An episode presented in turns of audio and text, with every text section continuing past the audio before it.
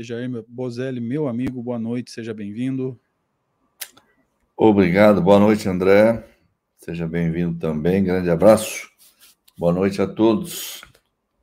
Prazer em revê-los virtualmente. É, vamos à nossa prece. Vou convidar a todos para fazermos aquilo que a gente gosta de chamar de os nossos movimentos iniciais. Feche seus olhos, diminua um pouquinho da sua percepção do mundo exterior. Interiorize, esqueça televisão,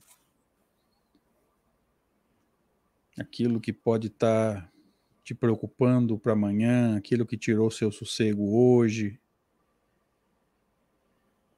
Esqueça tudo momentaneamente. Vamos focar o espírito imortal que somos nós.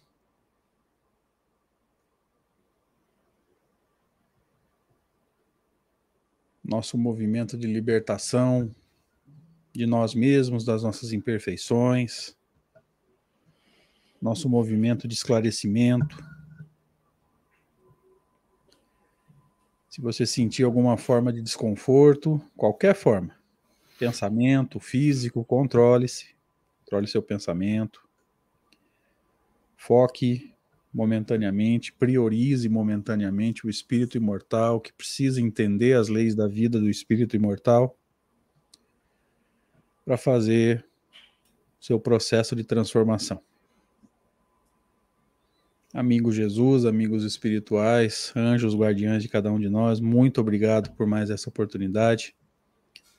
Que nós rogamos a Deus o amparo espiritual para que ela valha a pena, Senhor, naqueles moldes que nós gostamos de pensar produtivo, proveitoso, mas que não deixe de ser também prazeroso e agradável.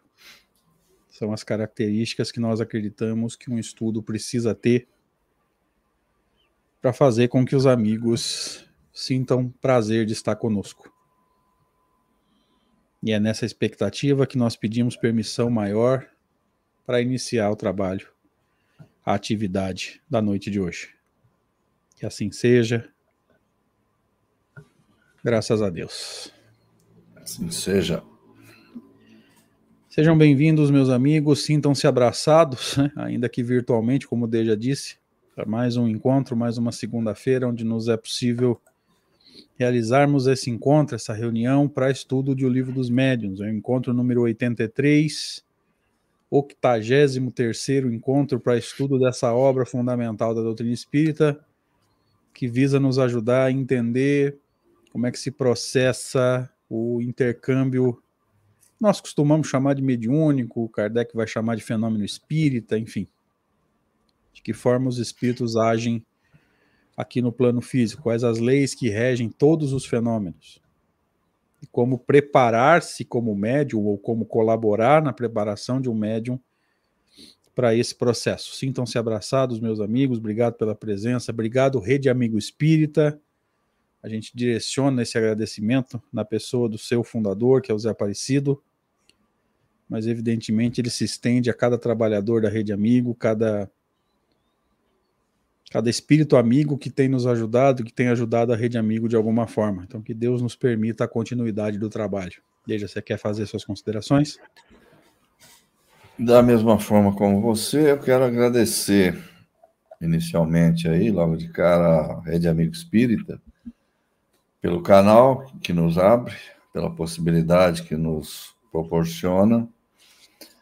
E agradecer também a todos os companheiros aí, além de agradecer a você, agradecer também a todos os companheiros que estão conosco, como sempre, é, participando, sugerindo, comentando, enfim, fazendo com que o estudo se torne melhor.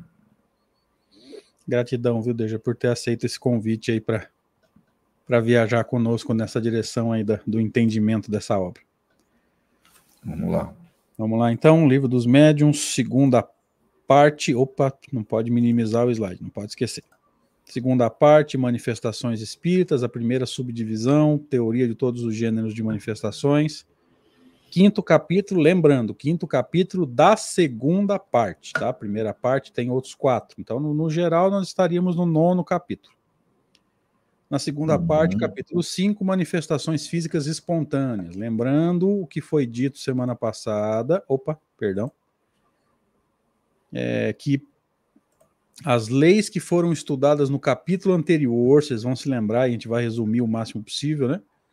Combinação do fluido animalizado do médium com o fluido perispiritual do comunicante, vida factícia ao objeto, Todas essas leis que foram discutidas no capítulo anterior valem para esse fenômeno. O que Kardec está discutindo são as características do fenômeno que não é provocado por nenhum dos encarnados, ou seja, não há a vontade, não há o desejo do encarnado que o fenômeno aconteça. A única diferença é essa, isso precisa ficar claro. Deja, você quer complementar? Não, basicamente você falou tudo. O que ele está agora apenas dando sequência, né? E confirmando essa, essas teses que já foram expostas aí anteriormente. Né? Então, galera, não pode esquecer, tá? Se você quiser entender como que o fenômeno físico espontâneo acontece, ele é da mesma forma que qualquer outro fenômeno físico. As leis estão discutidas no capítulo anterior e a gente resumiu aqui de forma bem, mas bem resumida mesmo, porque evidentemente o capítulo é grande, levou muitos encontros, vocês vão se lembrar disso, tá? Então a gente volta para o texto agora para estudar o último slide da semana anterior e ir voltando aí a conectar as ideias. Há uma semana, Kardec nos dizia que manifestações espontâneas bem raramente se produzem nos lugares isolados.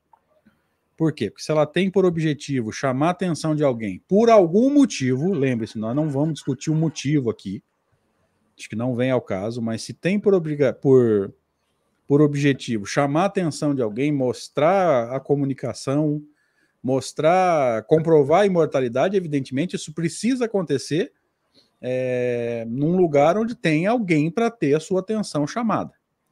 Quase sempre é nas casas habitadas que elas ocorrem, graças à presença de certas pessoas que, que exercem uma influência sem o querer. Então, atentem para esse sem o querer, porque essa é a característica do fenômeno espontâneo.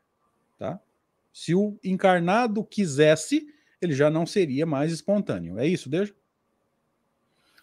Exatamente, que aí já seria provocado. Né? Aí seria o fenômeno provocado. Uhum. Essas pessoas são verdadeiros médiums que o ignoram, elas próprias, e que, por essa razão, nós chamamos de médiums naturais. Atentem para essa nomenclatura também, tá? É, são relativamente aos outros médiums o que os sonâmbulos naturais são com relação aos sonâmbulos magnéticos, ou seja, o sonâmbulo que tem o fenômeno provocado pelo magnetismo, e tão singulares quanto eles de se observar. Então, aqui ele trouxe alguns conceitos, né? Por, é, não sei, não me lembro se a gente chamou atenção para isso semana passada, Deja, mas é, esse slide trouxe alguns conceitos importantes, né? Falamos, nós mencionamos, eu acredito, acredito que todos, não, não sei. A questão do médium natural nós abordamos. A analogia ah, do sonâmbulo, demais... eu me lembro que nós tocamos no assunto. É, é do sonâmbulo também. Porque o sonâmbulo natural, é, o sonâmbulo natural, que ele comparou aqui com o chamado médium natural, né? É porque ele, esse, esse tipo de sonâmbulo aí também, muitas vezes, ele nem sabe ele, ele, ele não acredita que ele está dormindo, muitas vezes, né? Então, é um fenômeno ainda que ele não está muito consciente da coisa. E o médium natural, Kardec chamou de médium natural ou involuntário, é exatamente aquele que ele tem a faculdade, mas ele desconhece, não sabe lidar com ela, não sabe nem que existe, nem nada, mas nem por isso ele deixa de ser médium e ceder fluido, né? Diria, dirá o Kardec, não sei se nesse capítulo ou não, que o ideal é fazer desses médiums, fazer deles médiums voluntários, é, ensiná-los, adestrá-los, para que eles realmente lidem com a mediunidade de uma forma mais equilibrada e amadurecida. Né? É, assim como o treinamento mediúnico, Deja, também vai fazer com que o médium que é chamado de inconsciente caminhe na direção da consciência, né? Ou seja, ele vai controlar cada vez mais o uhum. fenômeno nesse processo de, de treinamento que nós costumamos chamar de desenvolvimento mediúnico, né? A tendência é que o médium inconsciente torne-se consciente, porque ele vai controlar a profundidade do trânsito. Então, aqui a gente acabou dando algumas pinceladas nas leis que regem esse, esse processo, não é um fenômeno, né? Eu chamaria mais adequadamente de processo, chamado desenvolvimento mediúnico, que para Kardec é o quê? Você constatar que tem a faculdade, depois que você chegou à conclusão que tem, você vai treiná-la. Na verdade, vai treinar a si mesmo, né? Não vai treinar a faculdade, mas aí é jogo de palavras, né? É um treinamento para que você use isso de forma mais adequada. Talvez a palavra ideal, talvez a palavra ideal fosse educação mediúnica, né? Mas é, a gente entende o termo que Kardec usa, né? E quando chegar nessa parte, a gente vai conseguir ter uma profundidade legal. Melhor, né? Vamos para o nosso primeiro slide de hoje, então? Deixa tudo seu, fica à vontade. Entramos aí pelo item 93. A intervenção voluntária ou involuntária de uma pessoa dotada de uma aptidão especial para a produção desses fenômenos parece ser necessária, na maioria dos casos.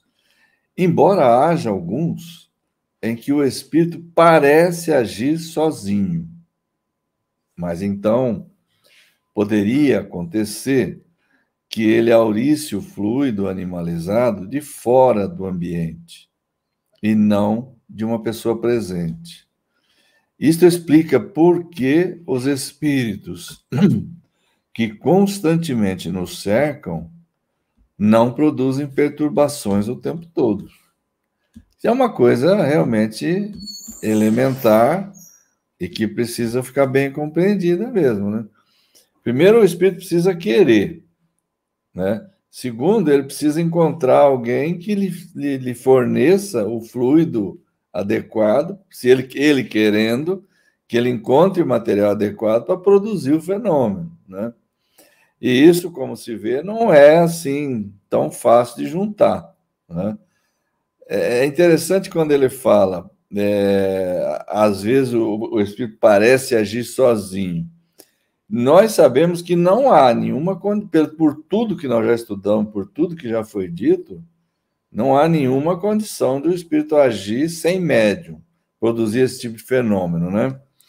É, o que acontece é que o, o, o médium pode não estar presente, é isso que fica claro, eu acredito, né? Ele pode não estar presente, ele pode não estar naquele ambiente, ele pode estar até um pouco distante dali, o que não inviabiliza o processo, né?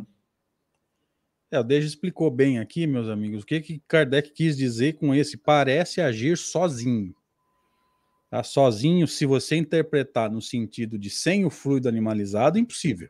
Então é óbvio que não é esse o sentido. Sozinho, no sentido de que o, aquele que doa fluido, é, voluntária ou involuntariamente, pode não estar no mesmo ambiente.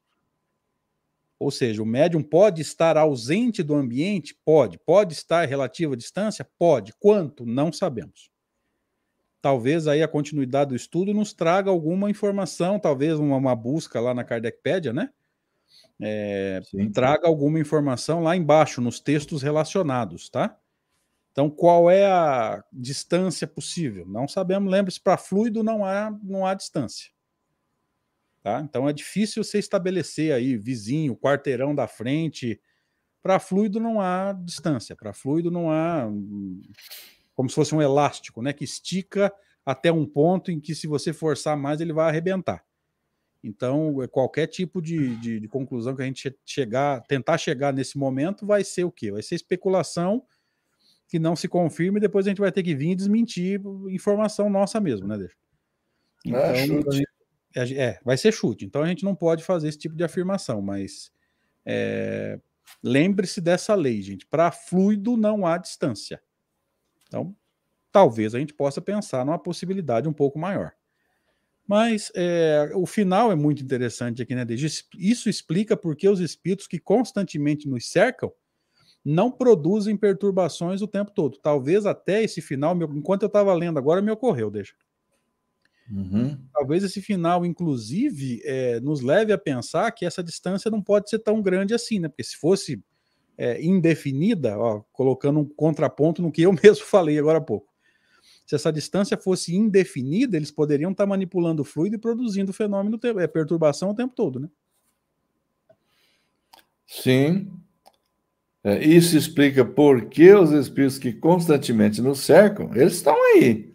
Agora, eles dispõem de, de, de médium doando fluido o tempo todo? Não. É, então, é, é, isso que eu tentei falar agora há pouco. Né? Primeiro, ele, ele, tem que querer. Ele tem que ter alguma motivação para produzir fenômeno, né?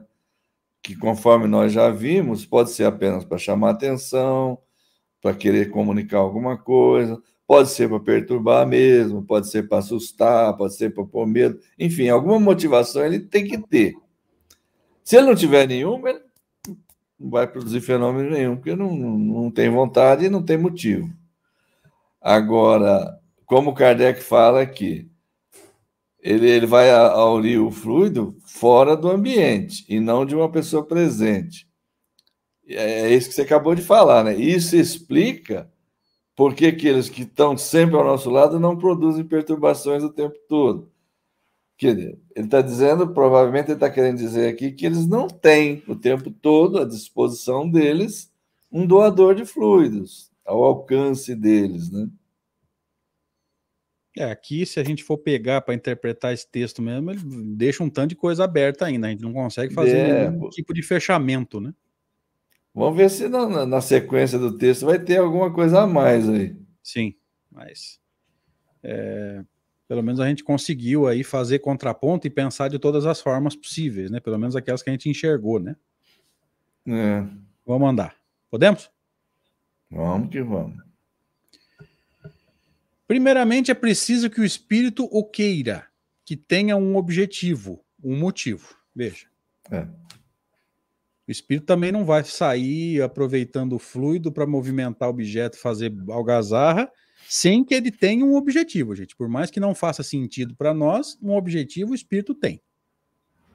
Sem isso, ele nada faz. Em seguida, muitas vezes, é necessário que encontre presencialmente no local em que ele queira agir uma pessoa apta a auxiliá-lo, coincidência que bastante raramente se dá.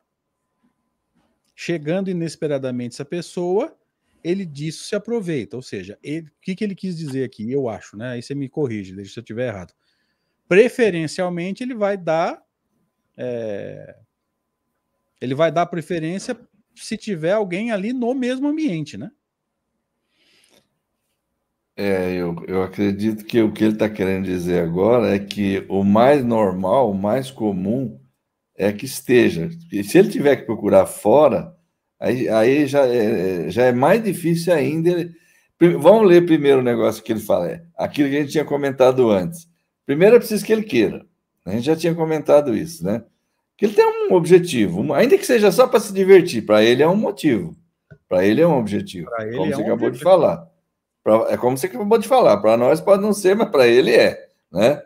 Se, se ele não tem, não, mas né, mesmo tendo um médium presente ali, que possa ser um doador de fluido animalizado, ele não vai fazer nada, porque não está interessado em fazer. Agora, vamos lá. Em seguida, muitas vezes, aí, aí é que está a expressão, ó, André. Uhum. Em seguida, muitas vezes, é necessário que encontre precisamente no local em que queira agir uma pessoa apta a auxiliá-lo. Que pessoa que é essa? Um médium doador de fluido. Sem isso, nada feito. Já vimos que o médium pode não estar no mesmo ambiente, como foi dito no texto anterior. Por isso que ele usou a expressão muitas vezes aí. Uhum. Pelo menos eu entendo assim. Sim. Em seguida, muitas vezes é necessário que encontre. Que, por quê? Porque vai ter aquele espírito que, se não tiver ali, ele, ele também não vai ficar se dando ao trabalho de, né, de procurar fora, de, tá de tentar. Ele, a motivação dele também. Né, a motivação dele pode não ser tão forte assim é, também, né? Não está afim de fazer o carreto, né? Não, não está afim. Então, o que rara, é, que coincidência que bastante raramente se dá encontrar precisamente ali naquele local esse médium. Né? Se ocorrer, e ele quiser produzir o fenômeno, ele vai se aproveitar disso. É, me ocorreu aqui, enquanto você falava, desde eu fui lendo também, me ocorreu um negócio que eu achei importante aqui. Olha só, às vezes o doador de fluido está lá na outra casa ou no outro cômodo, mas é, mesmo ele estando lá, o espírito vai produzir o fenômeno aonde interessa para ele espírito. Uhum. Porque às vezes a gente, fala, a gente pode pensar assim, né? O fulano, o doador de fluido está lá na outra casa, o fenômeno vai acontecer lá na outra casa. Não, o objetivo é aqui, não é lá. É, não. É, Olha como que Exatamente, é onde é, ele quer. É, é esse detalhe é, é, relevante, tá, gente? Não pensa como me ocorreu agora também, ó, muitas vezes se fala em movimento espírita, porque só porque tem um método de efeitos físicos aqui, por exemplo, nesse quarto, tivesse alguém aqui comigo, encarnado, evidentemente, porque o médio de efeitos físicos é um, é um encarnado, né? A gente não pode esquecer esse detalhe. É, uhum. Havendo um médium de efeitos físicos aqui comigo no meu quarto, por exemplo, é, os objetos iam começar a andar à torta e à direita, gente. Se não tem objetivos, os espíritos não vão produzir é, fenômeno à torta e à direita, tá? É, tudo isso que o pessoal está comentando aqui, eu concordo inteiramente precisar de, de, autorização, evidentemente, se não, não, não tiver autorização, não vai produzir fenômeno. A gente já conversou sobre isso, tem, tem toda a razão. A, quem que falou aqui? A Ana, né? A, a Andressa falou é, combinação fluídica também, em termos de, de, de, simpatia, os fluidos se combinarem, sim, perfeitamente, também, né? E tem, todas essas coisas têm que ser. É por isso que não é tão simples assim, né? Não, é, todas as colocações aqui são boas, né? Todas elas estão uhum. de acordo com o que a gente pensa. É, enfim, vamos vendo aí se, se o texto vai trazer é, mais informações. Mas, gente, é, pelo menos esse ponto precisa ficar claro de início, tá?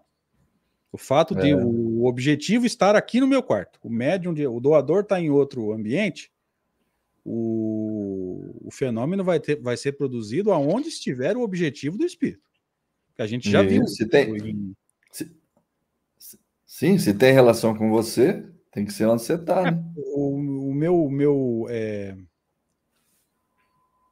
minha, meu, meu ponto aqui, desde o que eu quero é, chamar a atenção, vamos dizer assim, é porque às vezes a gente ouve falar que só porque tem um doador de fluido animalizado, os objetos começam a se movimentar do nada, né? Como, bah, gente, se o cara é doador de fluido animalizado, ele está acostumado a ver isso, o espírito tem qual objetivo ao ficar fazendo perturbação num ambiente onde só tem eles? Não tem muito, muita lógica, né? Não, a princípio parece que não, né? A não ser que ele, ele, ele seja alvo de, de, de desse, desse, desse trabalho do espírito, né? Vai saber. Mas pode, é, pode ser que seja, mas é difícil a gente precisa entender é, esse ponto, né? O objetivo do espírito. Se é. não há objetivo, se aquele doador de fluidos, aquele médium de efeitos físicos já está acostumado, não assusta mais, a menos que haja outro objetivo, não tem lógica aquilo ficar acontecendo Aí, direito, é. né? Perdeu o sentido, né? É, tô fazendo essa observação, gente, porque já a gente ouve isso em palestra espírita, tá? Vai se falar de mediunidade e fala-se lá só porque tem um médium de efeitos físicos, acontece fenômeno à torta e à direita. Não é à torta e à direita, tá? O, o espírito que está produzindo o fenômeno, e aqui vale lembrar, independente do encarnado provocar ou não. Nesse caso, não, não vem, a, nesse fato, não vem ao caso. Não. Mas é, é, o fato de ter um doador de fluido ali não quer dizer que isso saia acontecendo à torta e à direita, né? Com certeza. E, mas vamos, vamos olhar com, a, com atenção, né, desde a continuidade aí, para ver se a gente encontra alguma informação a mais. Podemos Exato. seguir?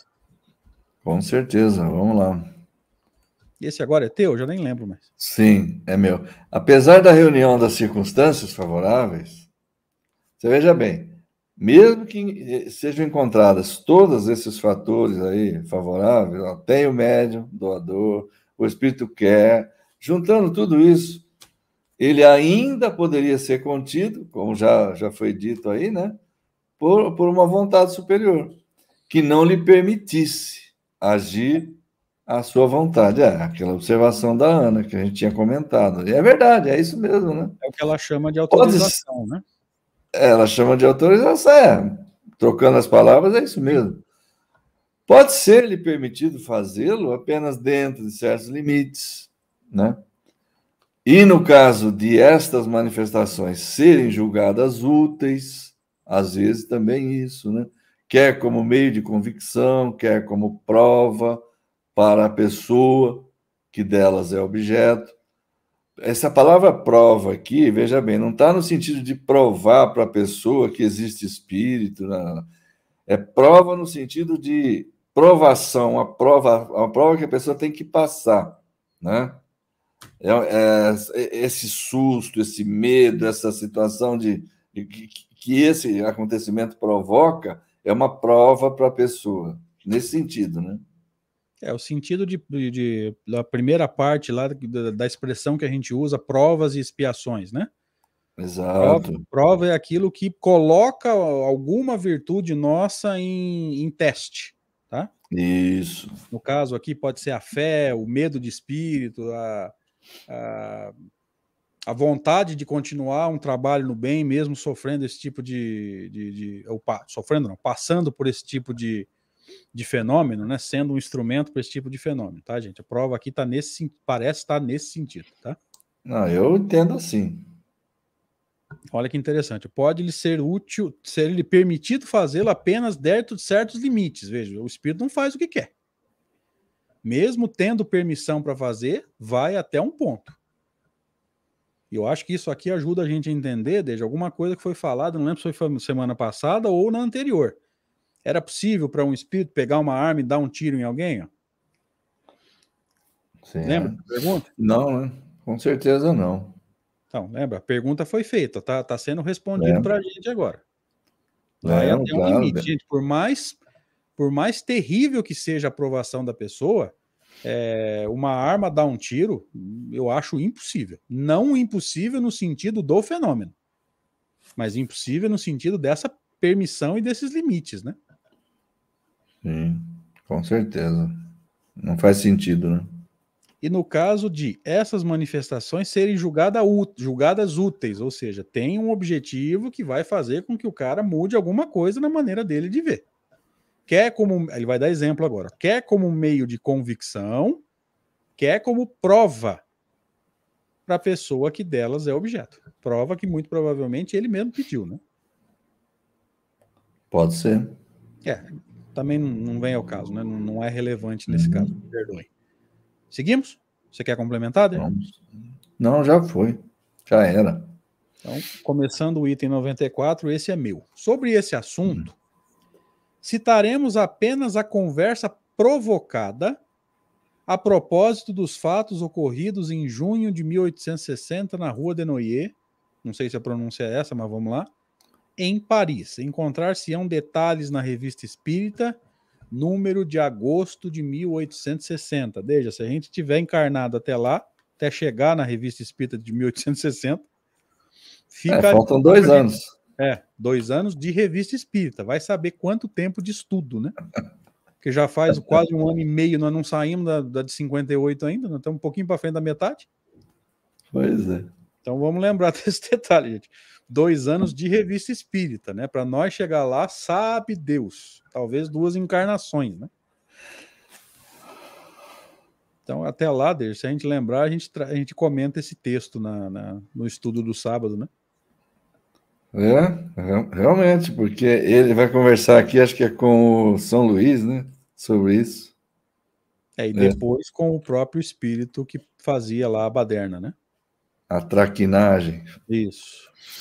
Então vamos lá, gente. Vamos, vamos começar a estudar então o diálogo de Kardec, primeiramente com São Luís, depois uhum. com o espírito lá que fazia a baderna. Veja, toda vez que eu falar Santo Agostinho, você me corrige, por favor. Né? São Luís. Você deve ter alguma coisa contra o rei da França, Luís IX, hein? Pois é. Ah, vai ver que você viveu lá nessa época e não gostou de alguma coisa, né? Número um, poderias ter a bondade? É, desculpa, intimamente eu prefiro a Itália, mas. É, essa questão, sabe como é que é, é né? Deixa para lá.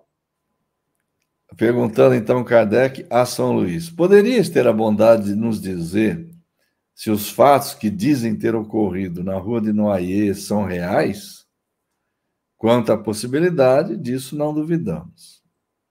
Eu queria saber se era fato. Eu sei, possível, eu sei que é.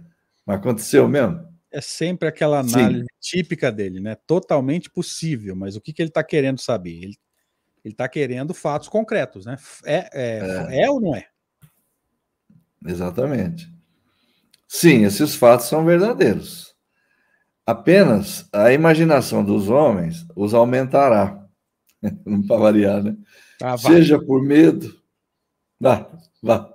Seja por ironia, mas repito, eles são verdadeiros. Essas manifestações são provocadas por um espírito que se diverte um pouco às custas dos moradores do lugar. É aquela história. Esse aí era um caso de diversão mesmo.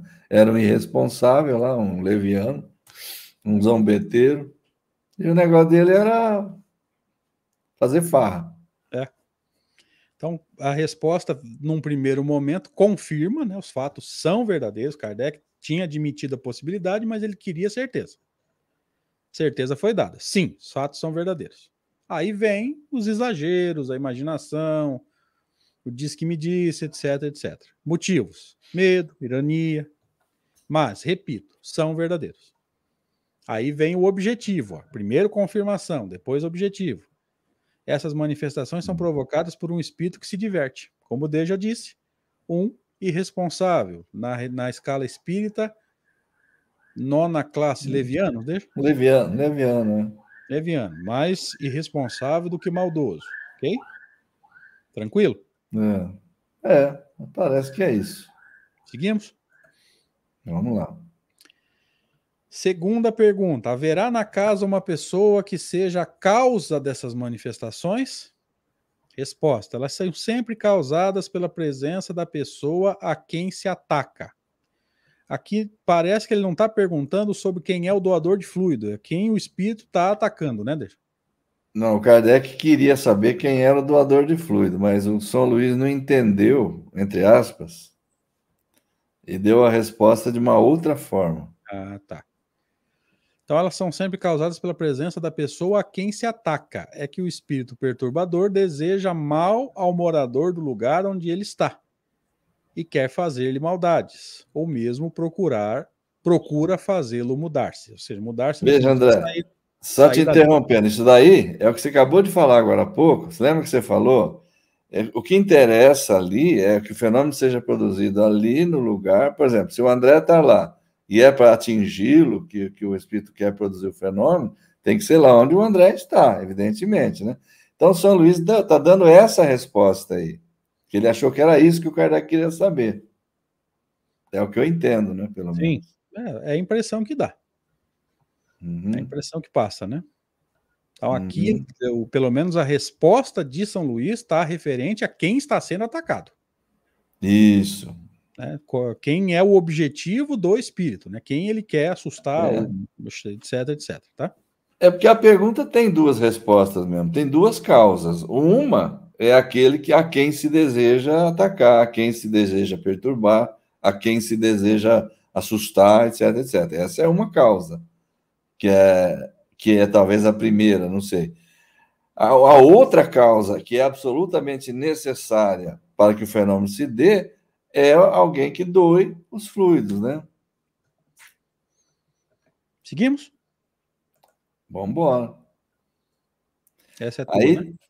aí o Kardec insiste corrigindo, então, né? Perguntamos se, entre os moradores da casa, há alguém que seja a causa desses fenômenos pela influência medianímica, espontânea e involuntária. Ele, explicou a pergunta, né? Aí ele foi explicar o que, que ele queria saber. Ah, é. Eu já tinha... Incrível, eu já li esse texto umas quatro vezes, mas não, não guardei. É, é, me lembrava disso, porque ah, como é, é, são causas, a resposta do São, do São Luís não é sem sentido, de forma nenhuma. É a causa direta da, da questão realmente é a pessoa a quem se quer atingir, né? Mas o Kardec estava pensando na, na, na, na, outra causa, que é a presença de um doador fluídico involuntário, um médium natural, que como ele chamou, né? Aí São Luís vai responder, então, é preciso que assim o seja. Sem isto, o fato não se produziria. Um espírito habita um lugar de predileção para ele. Permanece inativo até que alguém de uma natureza que lhe seja conveniente se apresente naquele lugar.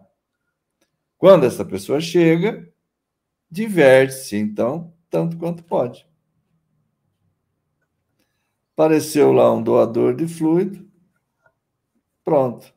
Aí o que, que acontece? Ah, eu, eu queria dar um susto aqui nesse morador aqui, mas eu não tenho como, porque aqui não tem ninguém. Ele, ele próprio não é médium, não me fornece material, né? Mas aí, digamos que surge alguém, como ele fala, e essa pessoa chega, então aí o espírito se aproveita. É, aqui a gente precisa entender também, né, desde a palavra inativo, né? Inativa no sentido, aqui está no parece estar no sentido, não está produzindo fenômeno. Não quer é, dizer que ele esteja dormindo, não quer dizer que ele seja, por exemplo, um brinquedo que você tirou a pilha e está lá parado, tá? Ah, é. Tá, é. o inativo aqui parece estar no sentido de que ele é. não está produzindo fenômenos, ele não deixou de existir, não deixou de pensar, não deixou de sentir, não deixou de ter vontade. Sim. Você criou bem. uma imagem muito boa. Essa do brinquedo aí foi uma imagem muito boa que você criou. Realmente não é isso, não, né? A gente tem que entender bem o que ele quis dizer com inativo, né? Senão a pessoa vai achar é. que ah, não tem ninguém lá, o espírito está dormindo. Não é bem isso, não. Aí quando é. surge alguém e aqui, quando ele diz assim, Isso. assim, até que alguém de uma natureza que lhe seja conveniente, que é o doador de fluido, Isso. se apresente naquele lugar. Isso. Você vê que todos os textos dão, dão mais ou menos uma, uma, uma impressão, levam a entender que preferencialmente esse médio tem que estar no lugar, né? Preferencialmente. Já foi dito que ele pode não estar, né? preferencialmente no lugar. Né? Ele vai buscar fora se não tiver disponibilidade no ambiente, né? É... Pelo menos isso a gente pode trabalhar com tranquilidade, né? Sim, com certeza. Seguimos? Sim. Esse é meu? É seu. Quarta pergunta: será indispensável a presença dessa pessoa no próprio lugar? E agora vem o que o Deja falou, que ele já tinha dito no alguns slides para trás. É o caso mais comum e é o do fato que citais, que é aquele lá da rua de Noia. Uhum. Foi por isso que eu disse que sem isso o fato não aconteceria, mas não quis generalizar. Há casos em que a presença imediata não é necessária. Então veja, é Pronto indispensável que o médium esteja no ambiente? Não, é preferencial, mas não é dispensável. É o que eu entendi. Eu também. É isso mesmo. Então a gente vai chegando a uma, algumas conclusões, né? Aquilo que já dá para a gente conseguir entender. É indispensável a presença do médium no lugar? Não. De preferência para o espírito, sim, mas não é indispensável.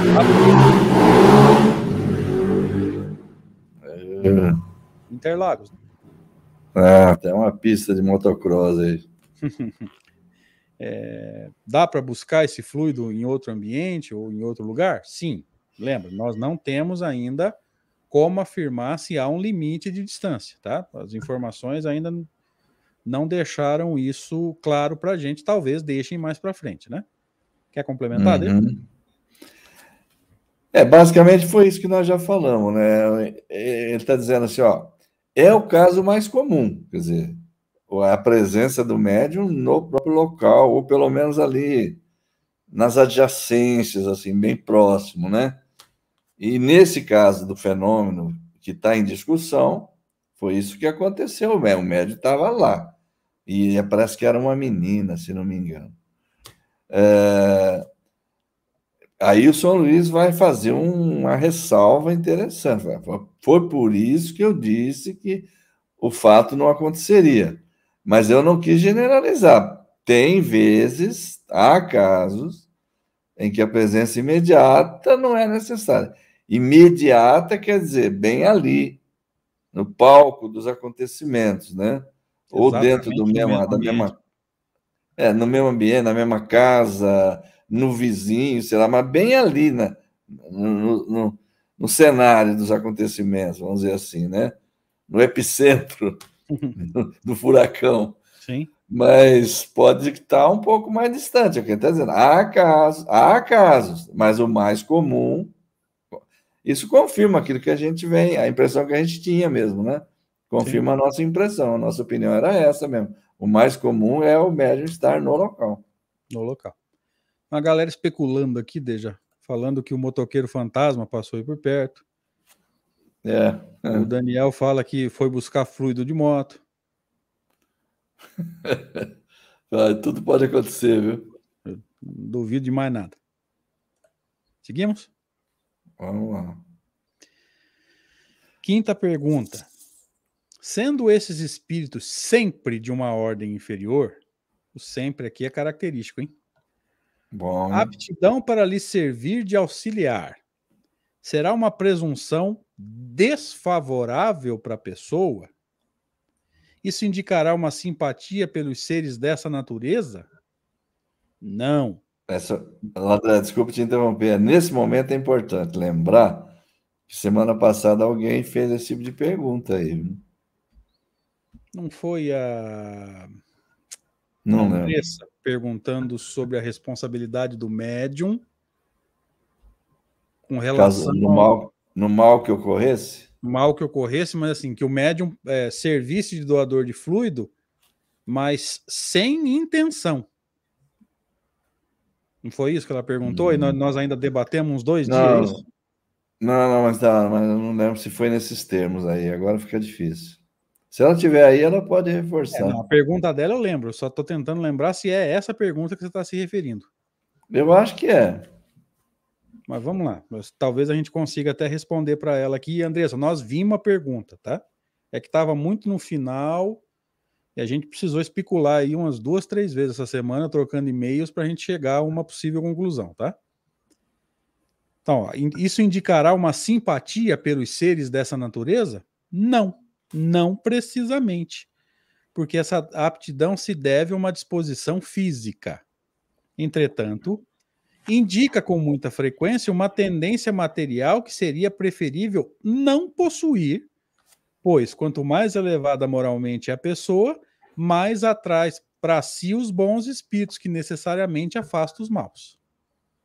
Então veja que a transformação moral ela vai atrair os os bons espíritos, bons, que naturalmente e necessariamente afastam os maus, ou seja, você, eles já não vão mais ter acesso a esse fluido que o médium está doando, né? Exatamente, é, é, é uma regra uma, mais ou menos básica dentro do, da doutrina espírita que a presença dos bons afasta os maus, né? É, mas é é bem interessante essa resposta aqui, porque a gente, eu acho que nós não podemos falar, abordar a questão do ponto de vista da responsabilidade, o médium, do médium ter responsabilidade no mal que possa ocorrer, porque nesse caso ele é involuntário. Foi, e ficou claro isso, né? Ele é involuntário. A gente lê no, no livro dos Espíritos que o mal depende basicamente da vontade que se tenha de fazê-lo. Então, aqui, ele está deixando claro: é preferível. É, veja que no começo ele já fala, não. Nem, nem, nem indica uma simpatia por seres dessa natureza, porque a pergunta foi essa. Uhum. Se indica uma simpatia por espíritos atrasados? Não, não precisamente, porque se trata de uma disposição física. Não necessariamente existe aí uma, uma questão moral envolvida, simpatia com seres de, de, de baixo escalão. Agora, ele vai dizer, claro, ele faz essa ressalva, é, é preferível, seria preferível não possuir essa tendência material, porque quanto mais elevado a gente é, nós, quanto mais moralmente nós formos elevados, mais nós vamos atrair, a, a fazer com que se aproximem de nós bons espíritos. E isso teria como consequência o quê? O afastamento dos maus. Se são necessariamente espíritos de ordem inferior, como está dito no enunciado da pergunta, né, André? Uhum. Sendo esses espíritos sempre de uma ordem inferior, é um enunciado isso daí, está partindo de uma premissa, né? Sendo esses espíritos sempre de uma ordem inferior, então o que, que ele está dizendo aqui agora?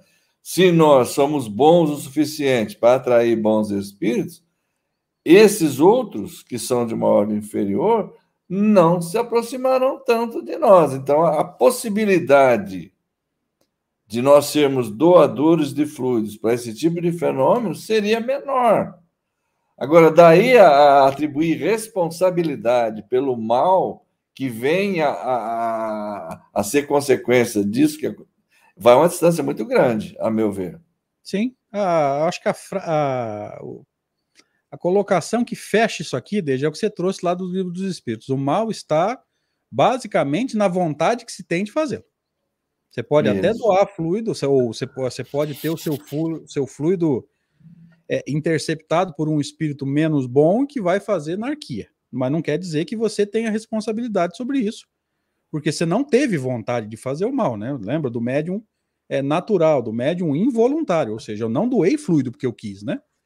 Então não houve vontade do médium de participar de um mal, de um, de um fenômeno não bom, né? Acho que é ah, isso. Né? Não, não doou porque quis e, e, e também, é, menos ainda, doou para que fosse feito mal, né? Menos ainda. Exatamente. Então, a ideia da responsabilidade aí eu acho que tem que ser afastada. Sim.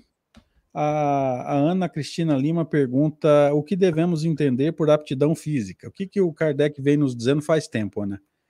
A, a mediunidade, ao contrário do que o movimento espírita acredita, porque estuda muito pouco Kardec, e alguns espíritos trouxeram que a mediunidade é uma faculdade espiritual, ela é uma faculdade orgânica, não só a mediunidade de efeitos físicos.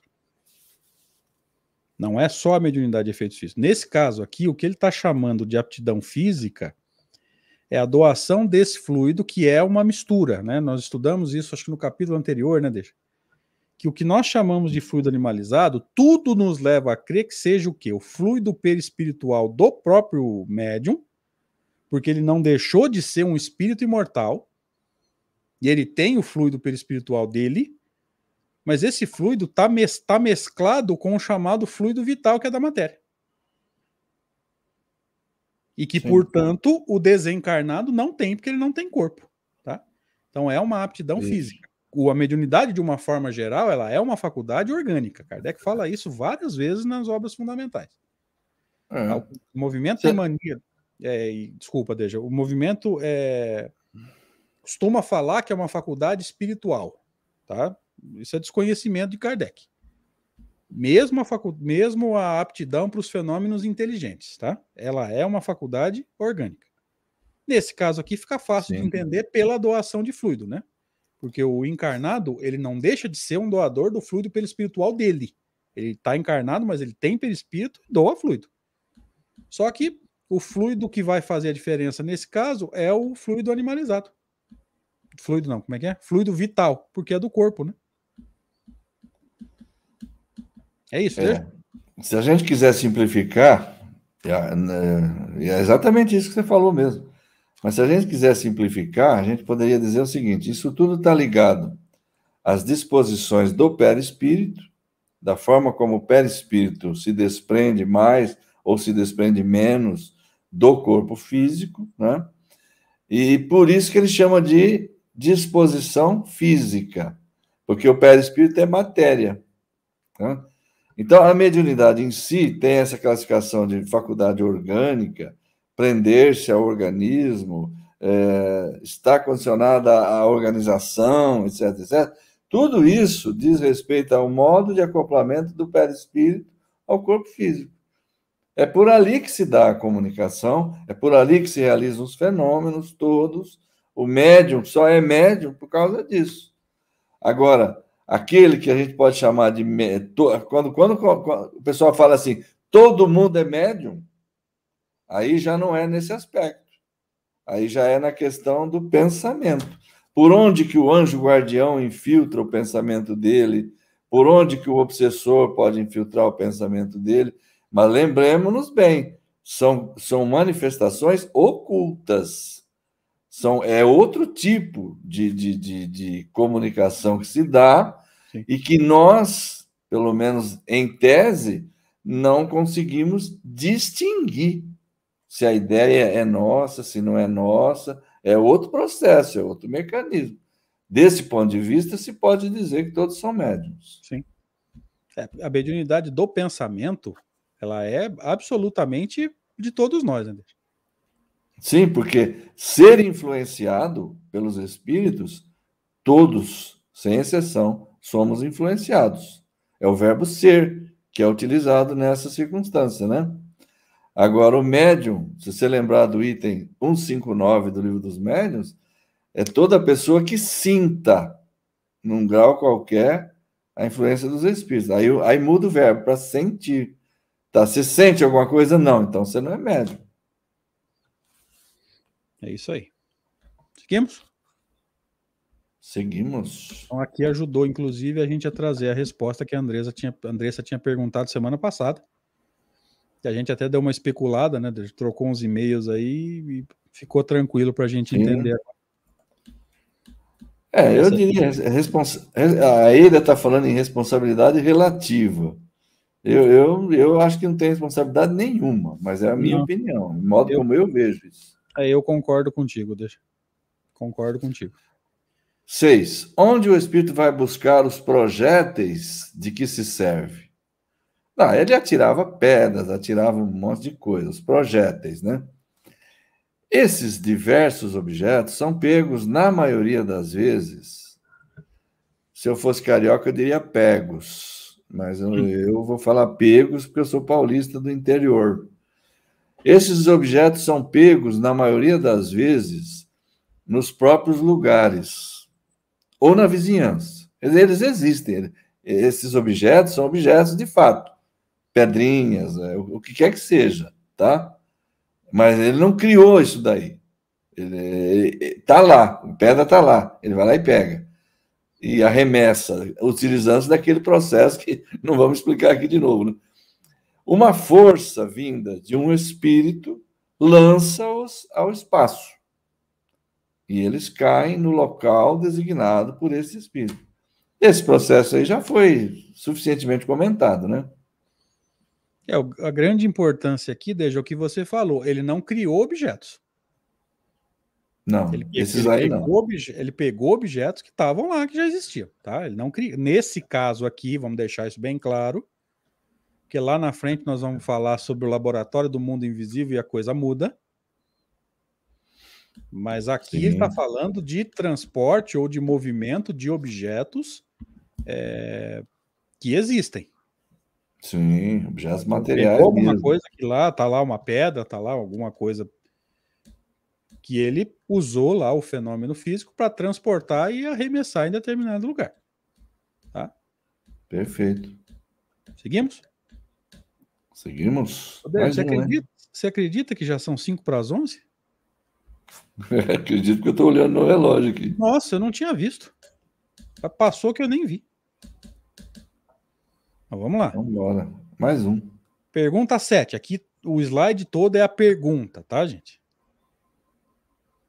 Já que as manifestações espontâneas são muitas vezes permitidas e até provocadas com o objetivo de convencer, parece-nos que se estas tivessem como alvo alguns incrédulos, pessoalmente, eles seriam forçados a se render à evidência algumas vezes, eles se lamentam de não poderem ser testemunhas de fatos concludentes, ou seja, fato conclusivo, alguma coisa incontestável. Não dependeria dos espíritos oferecer-lhes alguma prova sensível? Então vamos entender a pergunta primeiro, né, Deixa? É comprida, né? Comprida. Por isso que eu usei o slide todo só com a pergunta. Agora a gente, depois a gente vai entrar no, na resposta, né? E aí semana que vem a gente volta e refaz ela como é. último slide dessa. Verdade. Ah, só para a gente é, não deixar passar aqui, Dejana Cristina pergunta se esses objetos lançados poderiam atingir pessoas. Até poderia, mas lembra que tem limite? e que esse limite muitas vezes está subordinado ao, ao processo provacional de quem está passando pela situação? Então, é, é possível, do ponto de vista do fenômeno? Sim. Agora, precisa ver lá dentro daquelas permissões, tudo aquilo que vocês falaram lá atrás. Da permissão, do limite provacional da pessoa, entendeu? Então, a gente tem que olhar aqui, é. né, por dois pontos. Opa, desculpa por dois pontos de vista. Primeiro, é possível pelo fenômeno, né? O espírito pegar essa pedra e soltar na cabeça de alguém? Não é impossível. Agora, dentro desse processo de, de permissão, da, do limite provacional, é possível? É possível, mas talvez não esteja. Talvez o limite provacional esteja bem abaixo disso, né? Não sei se ficou claro, Ana. Responde para mim aí, deixa se puder complementar. Oh, André, é isso mesmo que você falou, mas veja, há um texto atrás aí, foi dito que às vezes é como prova para a pessoa que, que, é, que passa pelo, pelo problema, né? Como prova.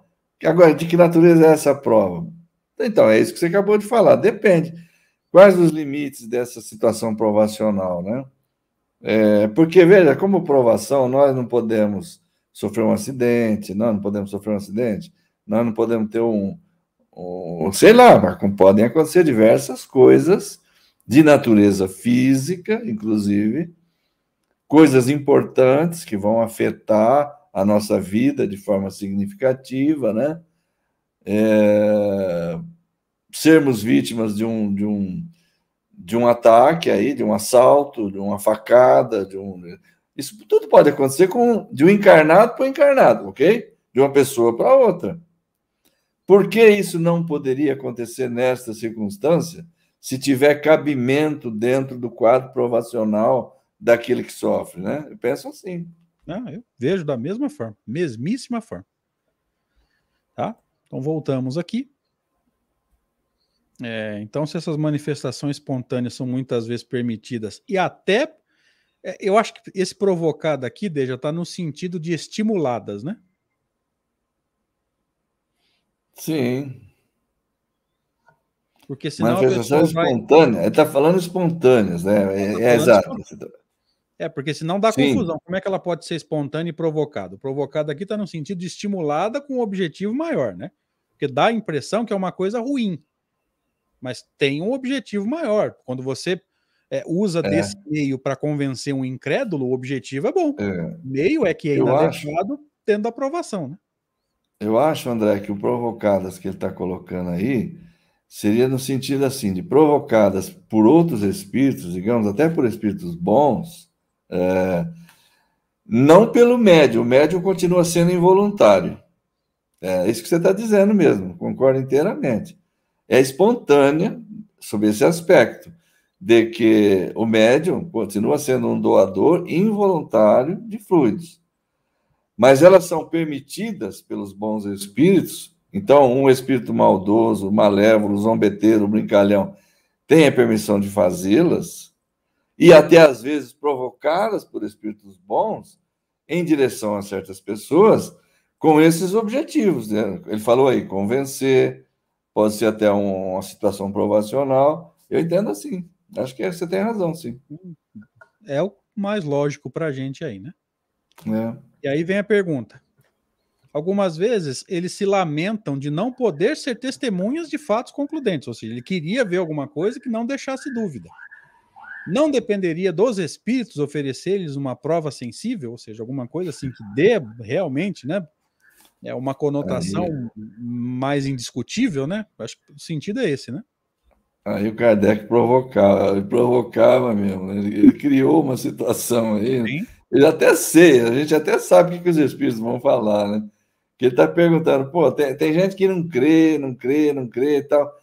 Por que que não, não, não se, se, eles fossem alvo desse tipo de ocorrência, levar uma pedrada, levar, será que eles não poderiam, é, sendo testemunhas de fatos assim tão concludentes, né, tão ostensivos, eles não poderiam é, ser convertidos a crer, por exemplo? Então, não dependeria dos, dos espíritos produzir essas provas assim para levar essas pessoas a, a se convencerem? Pois é. E aí, semana que vem, a gente estuda a resposta, pode ser? É, pode ser, porque já foi, né? É, a gente passou da hora já, gente. Nos perdoem aí, mas vamos deixar o pessoal curioso. Tomara que eles vão para o livro dos médios para estudar a resposta de São Luís. E aí, semana que vem, a gente relê a pergunta e discute a resposta. Pode ser? É isso aí, beleza pura. Então, fechou. Pode fazer suas considerações, deixa, por favor. Vamos encerrando então, André. Agradeço a você mais uma vez, agradeço a todos os amigos, a Rede Amigo Espírita, pelo canal, pela oportunidade. Forte abraço a todos e até a próxima oportunidade. Valeu, gente. Obrigado de coração. Quando passa rápido assim, é porque a gente vai perceber o quê? Que o pensamento encaixou, né, Deja? Os comentários foram encaixando um no outro, a gente se sentiu tão bem que a gente não viu nem o tempo passar. Quem dera fosse sempre assim, né? Mas os, os imperfeitos nem sempre conseguem encaixar com tanta facilidade assim. Então, obrigado, gente. Deus abençoe. Uma semana cheia de paz e realizações. Um abraço. Vinheta.